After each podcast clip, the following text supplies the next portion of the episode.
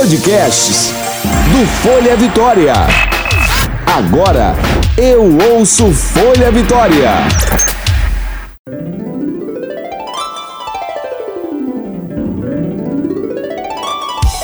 Você ouve agora de Ferraz. Com tudo. Com Graciela de Ferraz.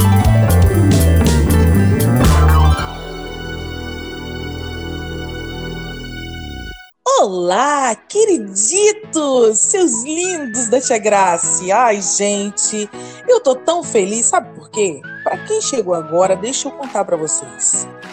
Hoje, esse episódio, é, a gente está fazendo, terminando a segunda temporada do De Ferraz com Tudo. Quem diria, hein, gente? Segunda temporada. E nesse, quem, quem não sabe ainda, a gente fala de tudo, porque é de Ferraz com tudo. Esse podcast é demais, ai meu Deus do céu. Olha, só arrumo confusão. É. E esse podcast, para poder botar ele na linha toda semana, tem que fazer o quê? Correr atrás. Vocês sabem como é que é, né? Tudo na vida é assim, né? E a terceira temporada vem aí com temas mais que bombásticos. Discriminação. O, olha, eu vou deixar para para falar no próximo episódio que já entra com a terceira temporada, para você já chegar assim, ó, mandando com o pé na porta, como eu falei com a Lei outro dia. Olha, gente, hoje nós vamos fechar com chave de ouro a segunda temporada com o advogado de família e sucessões, José Eduardo Coelho Dias, o Zedu, meu amigo querido, especialista em direito de família. Ah, já falei, né? Já falei? Ah, já falei. Então, corta aí, Diego. Diego, gente, para quem não sabe, é o editor desse podcast. Esse menino, ele sofre, gente. Quero mandar um beijo para toda essa galera aí que sempre está aí antenada nesse podcast do Folha Vitória. Ai, gente, tô adorando estar com vocês. Daqui a pouco a gente faz um ano, né? Abril tá aí, quase chegando. Mas vamos lá. Dieguito, joga a vinhetinha aí do Histórias de Ferraz. Histórias de Ferraz. Pois é, gente. Acabei que eu nem apresentei o, o, o advogado de direito, Zedu, né, Zedu? E Dá aí, um alô aí pra essa Tudo bem, querido?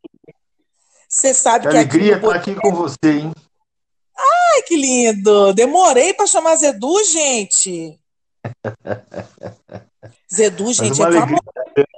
É famoso aqui em Vitória, tá? No Espírito Santo, ele é. Deixa eu apresentar ele direito, porque tô tão ansiosa para essa, essa entrevista. Olha, o Zedu é especialista em direito de família e sucessões, professor universitário e coautor do livro Primeiras Linhas de Direitos de Família.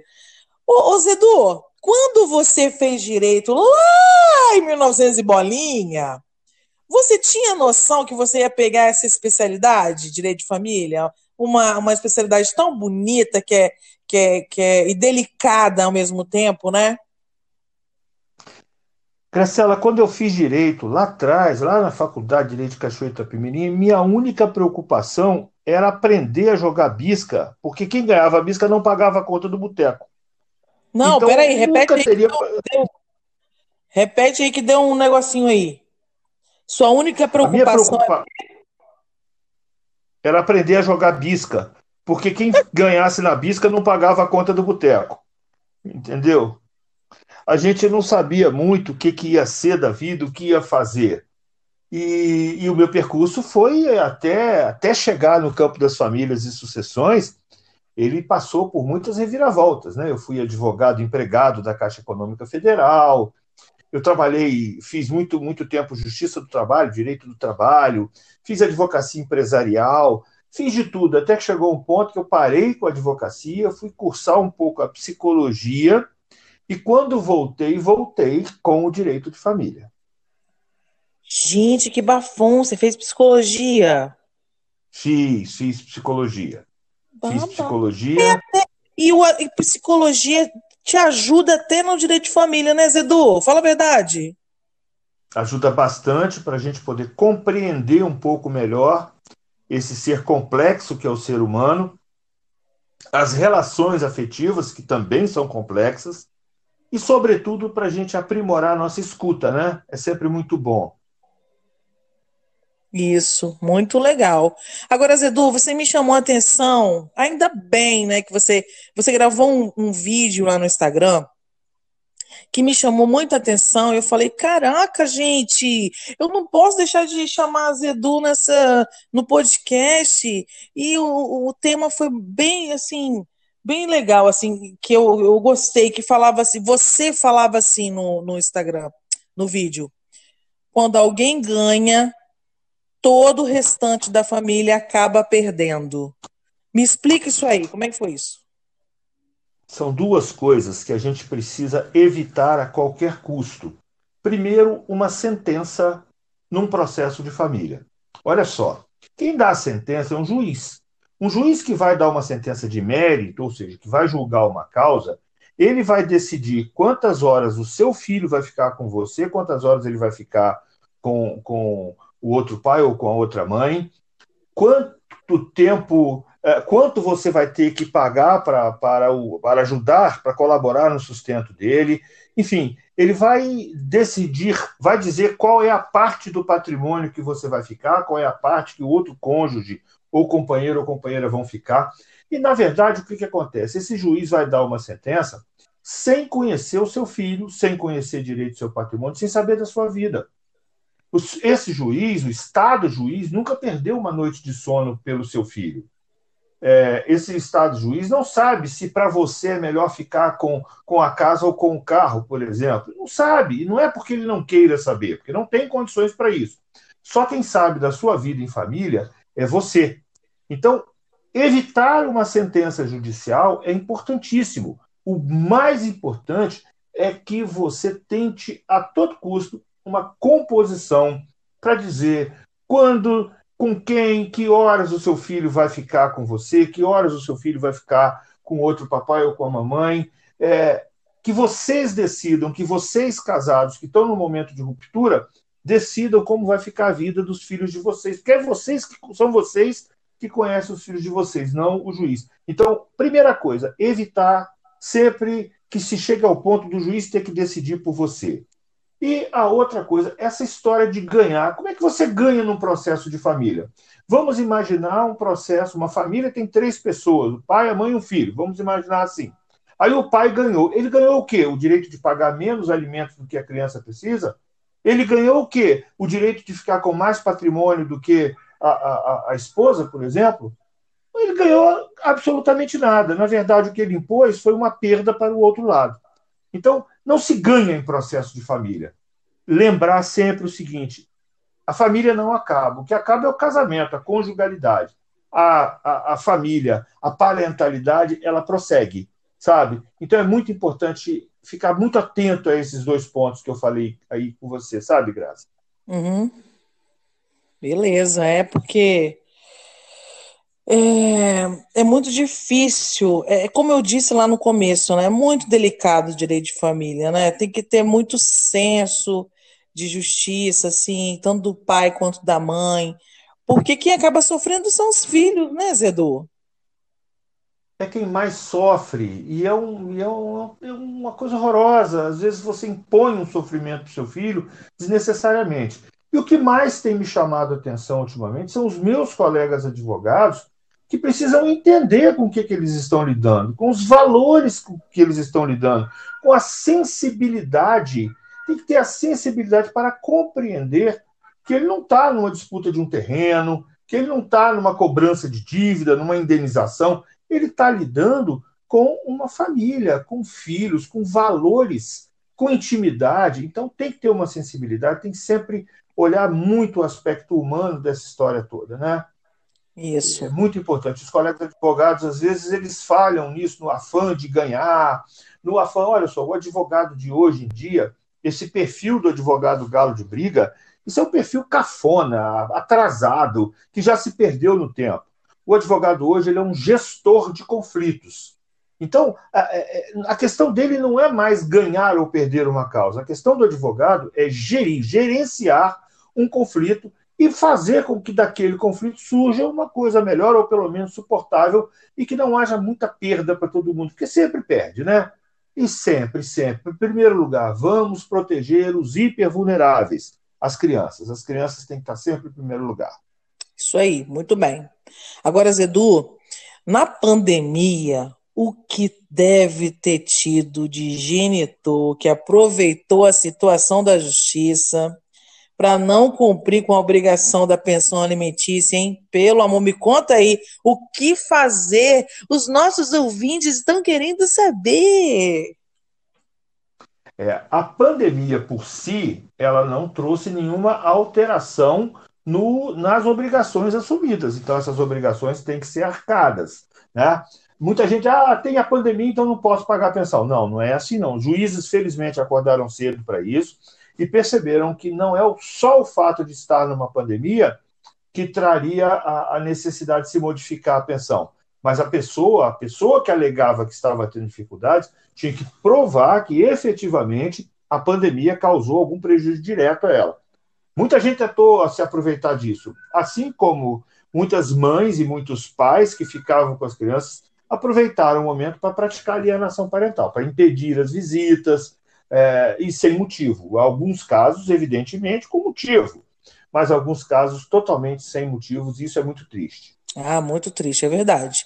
Agora, Zedu, teve umas, umas perguntas aí que umas ouvintes passaram para mim e eu vou fazer para você agora. Olha, eu preciso realmente completar três meses de atraso na pensão é, para pedir execução ou até mesmo a prisão da outra parte? Excelente pergunta, porque é, é motivo de confusão para muita gente. Antes, quando a gente não tinha a lei muito clara, as pessoas interpretavam que era assim, que tinha que juntar três meses. Não, gente, hoje, desde 2015, 2016, né? O Código de Processo Civil é, é, teve uma modificação, entrou um novo Código de Processo Civil e hoje ele é bem mais claro. No seguinte sentido, olha, se você atrasou um dia de pensão, no outro dia você já pode executar a pensão que, que é o simbolismo dos, dos, dos três meses? Está em quê? Vamos explicar. É que essa, esses três meses é, permitem que o credor dos alimentos da pensão execute a dívida do rito da prisão. O que é o rito da prisão? O juiz determina que o, que o devedor pague em três dias ou justifique uma impossibilidade de pagamento, sob pena dele ser é, é preso. Então, é, é, essa história dos três meses não quer dizer que tenha que esperar os três meses. É que para que a pessoa possa cobrar a pensão por esse rito processual, só os últimos três meses é que entram na, na conta. Os últimos três meses, todas aquelas prestações que se vencerem no curso do processo. Entendi. Então, mamãe, papai, tá com a pensão atrasada, no dia seguinte já pode entrar cobrando, viu? Ó, oh, beleza. Revisão de pensão. Quando posso pedir e quais os critérios abordados? Olha só, a fixação da pensão, eu chamo de alimentos, é assim: a necessidade de quem vai receber os alimentos, a possibilidade de quem vai pagar os alimentos e uma proporcionalidade entre os co-obrigados, porque hoje a gente sabe que não é só o pai que tem que pagar a pensão, que tem que sustentar o filho. A lei vai dizer que o dever de, de sustento dos filhos é proporcional a, aos rendimentos, às possibilidades dos pais. Então tem que equilibrar esses três elementos sempre aí: necessidade, possibilidade e proporcionalidade.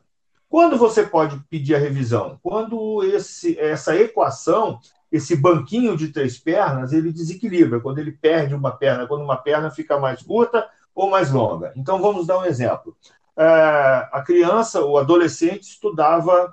É, hoje sai o, hoje em dia a gente coloca isso de uma forma bem mais clara assim. Olha só, vamos imaginar uma criança que estude uh, numa escola particular. Ela passa, por exemplo, no, no IFES, que é uma excelente escola e é uma escola pública, que não há mensalidade. Então, aquele valor da escola, ele deixou de necessitar. Então, houve uma redução na necessidade. No caso desse, o pai pode pleitear a redução da, da pensão. Por outro lado, o pai melhora de renda, consegue um emprego melhor, é, passa a ganhar mais dinheiro, enfim, por qualquer motivo, e aí também é, você pode fazer uma revisão dessa pensão para maior. Ou seja, toda vez que houver diminuição ou acréscimo no patrimônio dos envolvidos nessa equação aí, você pode pleitear a revisão para mais, para menos, e, se for o caso, até a exoneração da pensão. Ok. E eu posso incluir água, luz, condomínio, entre outros aí no pedido de pensão da revisão? Todas, todas as despesas que uma pessoa precisa para viver, inclusive lazer. Essa questão da água, luz, do condomínio, do aluguel é muito interessante, porque vamos imaginar, é, no caso de uma criança, um adolescente, se ela mora com vamos dar um exemplo que é o mais comum, tá? Não quer dizer que não possa ser diferente, mas o mais comum é a criança morando com a mãe. Ora, aí a mãe tem uma irmã que mora no, no, no apartamento. E aí é o ex-marido que paga a pensão. Então, na hora de fazer a conta da, das despesas de habitação, evidentemente que ele não vai poder pagar a parte dele sobre todo o aluguel. Ele vai ter que pagar para o filho a parte do filho. Então, se tem três habitantes, é interessante que se divida essa conta por três. E aquela parte ali que vai caber é, proporcionalmente também, porque nesse caso específico a mãe também tem que ajudar. É, pensão, repito sempre, não é só responsabilidade do pai, não é só responsabilidade da mãe, é dos dois na proporção de sua renda, de cada um das suas possibilidades. Então, é, mas se existem, se tem três habitantes, se a pessoa só é responsável por um, ela vai pagar a parte dela sobre um terço daquelas despesas. Ó, oh, tá vendo, gente? Aí a Carlota aí, Carlinha, minha amiga que mas, bem queria saber. Mas tem que entrar tudo mesmo nessa conta, sabe? Tem que entrar tudo. Tem que entrar aquele sorvetinho do final de semana, a pipoca, o presentinho de aniversário do, do, do coleguinha, porque senão fica sempre nas costas de um só, e aí uh, nunca que o dinheiro dá, né? A pessoa tem que administrar o dinheiro que recebe de pensão e, e nunca dá. E ainda é acusada, estou cansado de ver, chega a me causar até asco. O camarada paga meio salário mínimo de pensão e acusa a mãe de gastar o dinheiro dele com salão de beleza, com com, com unha, com não sei o quê. Mal sabe esse infeliz quanto custa para fazer uma hidratação, quanto custa para fazer uma escova e quanto custa para ter uma unha decente, que eu acho que é uma questão até de dignidade da, da, das, das, mulheres, das pessoas, né, de uma forma geral. Lógico, está cuidando do filho dele, que fica bem mesmo. Poxa! Ah, ah, que coisa! Mania besta. Eu, eu fico muito irritado com isso, sabe? Ô, Zedu, olha só, vou refazer aquela perguntinha que eu falei para você antes, ó. É, o juiz penhorou, bloqueou a conta, mas a pessoa não recebeu. O que, que tem que esperar o quê, gente? Como fazer? Eu tenho que esperar o juiz? Como é que é? Não entendi. Ela bloqueou, o juiz bloqueou uma conta. E bloqueou e ela não recebeu nada. Aí como é que faz isso? juiz, Bom, fala com o advogado, como é que é? Aí, aí essa pessoa tem que procurar o advogado e conversar, perguntar ao advogado o que está acontecendo. Olha só, quando você constitui um advogado nos autos de um processo, é um sinal de que você confia naquela pessoa que você contratou. A, a, a relação cliente-advogado é uma relação de confiança. Então você não pode romper essa confiança sem justo motivo. Se você tem um advogado constituído nos autos, você tem que ir a esse advogado, perguntar o que está acontecendo e, evidentemente, usar o seu bom senso, a sua razoabilidade é, para aferir se, se, se aquela argumentação do advogado é válida ou não, e, enfim. A menos que você tenha motivos para desconfiar do seu advogado, você deve confiar nele, né? Aliás, as relações são assim, né, Graça? Ah, com certeza. Agora, é, se o esse aqui, agora é outra, outra coisa, peraí. Agora é de divórcio, meu filho. Olha só.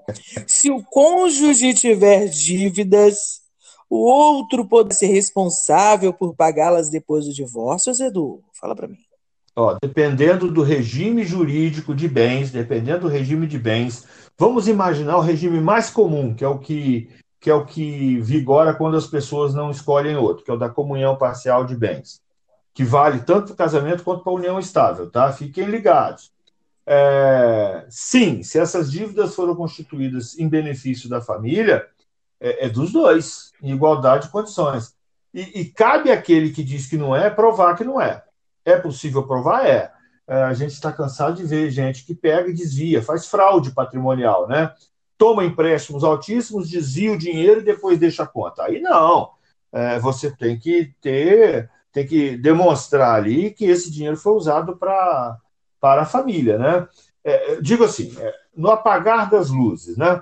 Alguém vai lá, já sabe que vai divorciar, já sabe que vai separar, vai a um banco, contrai um empréstimo altíssimo, não bota esse dinheiro dentro de casa e aí deixa o carnê, a conta para pagar. Não, aí não vai dividir esse débito. Se esse débito não foi pelo bem da família, é, não, aí é daquele que contraiu. Fora isso, não. Mas, como regra, as dívidas é, é, feitas durante a relação são dos dois, assim como o patrimônio adquirido no curso da relação tem que ser dividido.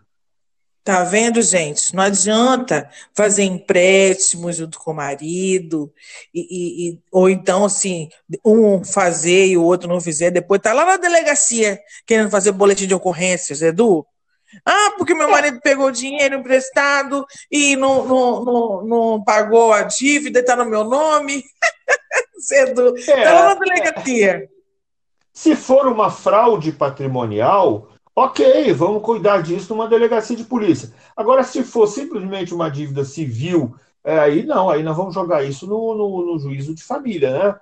É, porque pode acontecer os dois casos. Pode acontecer da gente ter que discutir isso no juiz da família, pode ser também que a pessoa esteja praticando um crime, né? um estelionato, uma coisa assim. Mas, normalmente, o que a gente vê é uma fraude patrimonial visando frustrar a partilha de bens, visando causar prejuízo dentro do processo. E aí você acaba resolvendo na, na partilha. É, é, mostra para o juiz que aquela dívida não é sua e compensa com outro bem que tenha. Enfim, aí cada caso é um caso, a gente precisa analisar, né? Mas eu, eu fico um pouco preocupado com essa mania que as pessoas têm de, de jogar tudo para a polícia, como se polícia fosse resolver relação afetiva ou término de relação afetiva. Por isso tem tanta coisa para fazer, gente. Pelo amor de Deus. Zedu, por favor, escreve um livro sobre isso. é, não, é, é o livro da vida que a gente vai escrevendo e vai comentando com os colegas advogados para que tenham cautela. Nem tudo é Maria da Penha, nem tudo é fraude patrimonial, nem tudo é ameaça. As pessoas têm que. É claro que se você está percebendo que tem risco à integridade, por favor, busque a polícia do, do, do Estado do Espírito Santo, que tem prestado excelente serviço à nossa população. Agora, cuide de preservar também a integridade dessa própria polícia, que não tem tempo para ficar resolvendo bobagem, briguinha, de, de, de, discussãozinha de, de casal, de ciúminho, de não sei o quê, de, de mimimi. Não. Vamos levar a sério o que é sério, vamos levar para a polícia sim. O que não for sério, por favor, né? Colegas advogados, aprendam a recomendar, recomendem com critério, aprendam a, a, no sentido de, de, Sejam exigentes no sentido de, de das recomendações que passam para os seus clientes, porque, é, como eu disse, o cliente tem uma relação de confiança muito grande com o advogado. E aí, se o advogado falar, ah, vai resolver isso na polícia, ele vai resolver na polícia. E se o advogado é, é faz isso de uma forma irresponsável, aí está prestando um desserviço, né? Agora, ameaça a integridade, não dá para ficar brincando, né? Porque as coisas acontecem de verdade, né? Agora tem que ter um filtro, né? Acontece demais. Muitos colegas de vocês é, realmente em, mandam o pessoal na delegacia com coisa que não é crime. Como se o boletim de ocorrência fosse uma verdade absoluta da pessoa que estivesse fazendo o boletim. O boletim é para a gente abrir uma ação que é um crime. E não assim, é, tudo isso que você falou, né? E, e é, a gente vê muito, eu estou sempre na delegacia, amanhã eu tô lá de plantão. sempre a gente, a gente que, que é policial, a gente fica assim, chocado de como as pessoas é, usam a polícia para poder é, resolver um assunto seu que não deu certo, frustrou uma, uma vida frustrada que acaba dificultando ainda mais o processo deles. Porque se você perde tempo indo na delegacia fazendo um boletim de ocorrência de uma coisa que não é crime, Pô, você tá perdendo. Você podia estar do lado do juiz, falando com o assessor de juiz, com o seu advogado, você tá perdendo tempo, né? Olha só.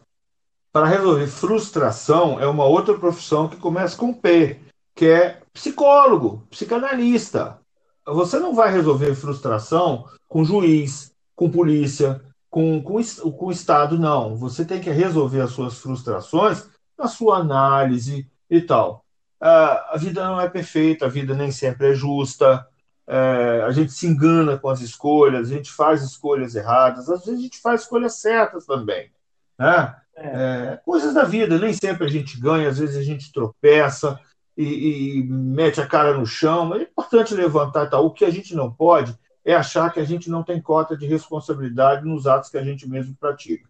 Isso é que não pode. Então, olha, gente, a gente é cada um assumir as suas responsabilidades, ter discernimento e dar às coisas, às questões, o tratamento adequado. Por isso, Graciela, que eu falava com você que o advogado hoje em dia ele é um gestor de conflito.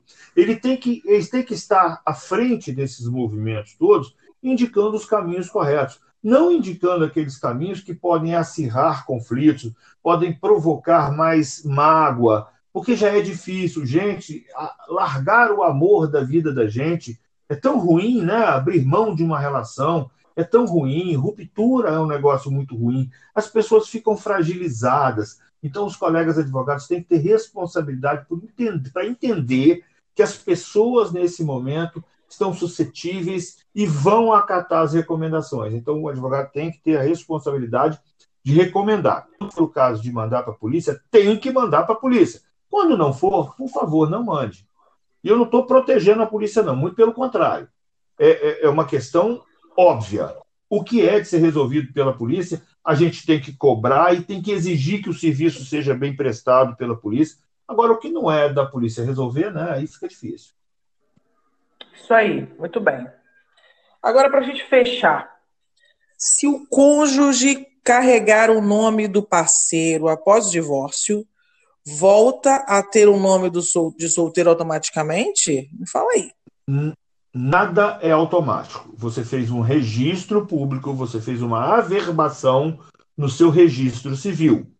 Então, se você quer modificar o seu nome depois do casamento, você tem que comunicar ao juiz: olha, não quero mais ter esse nome. Esse nome de casado eu não quero, eu quero voltar para o meu nome de solteiro. O juiz vai deferir, tá? Então, okay. mas tem que haver requerimento, não é automático, não. Tem que requerer isso expressamente. Viu, gente? Colocou o nominho do maridinho, vai lá, faz requerimento com o advogado e faz todos os documentos de novo, tá, gente? É isso aí. Por isso que eu falo, olha, pensa direitinho na hora de colocar o nome do cônjuge, porque você vai mudar todo o documento depois que você casar, todos, todos. E depois a mesma coisa, né, Zedu? Melhor deixar como tá, gente. Mexe com isso não.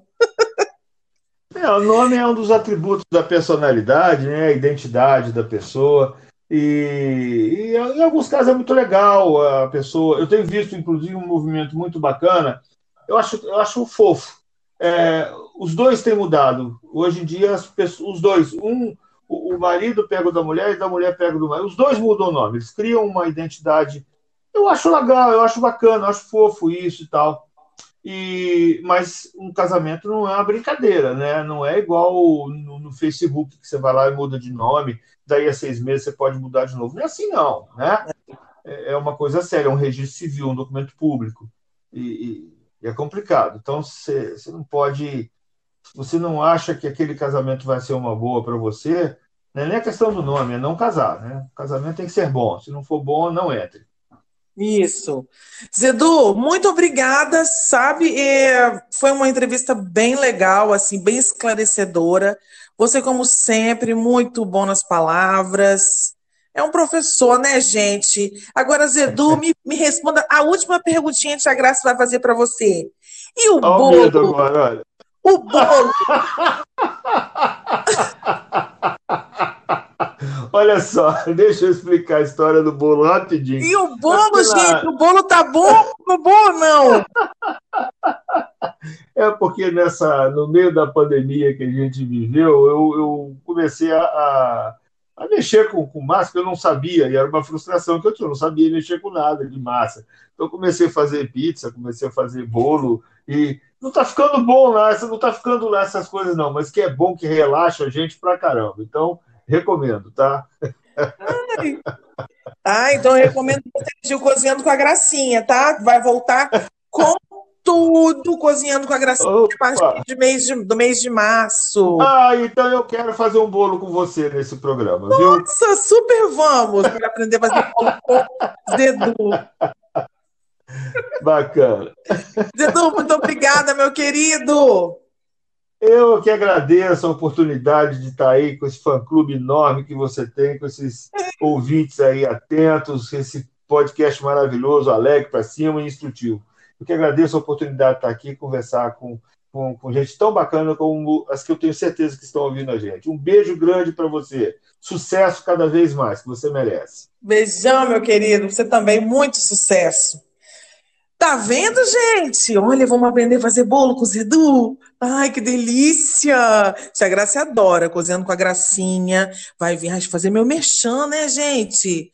Cozinhando com a Gracinha é o meu programa. Eu chamo de programa, mas não é programa, né, gente? É, é, é uma brincadeira que eu inventei na, na pandemia, onde eu cozinho e filmo, faço lives até que em dezembro, Tia Graça fez o quê? Fez uma promoção.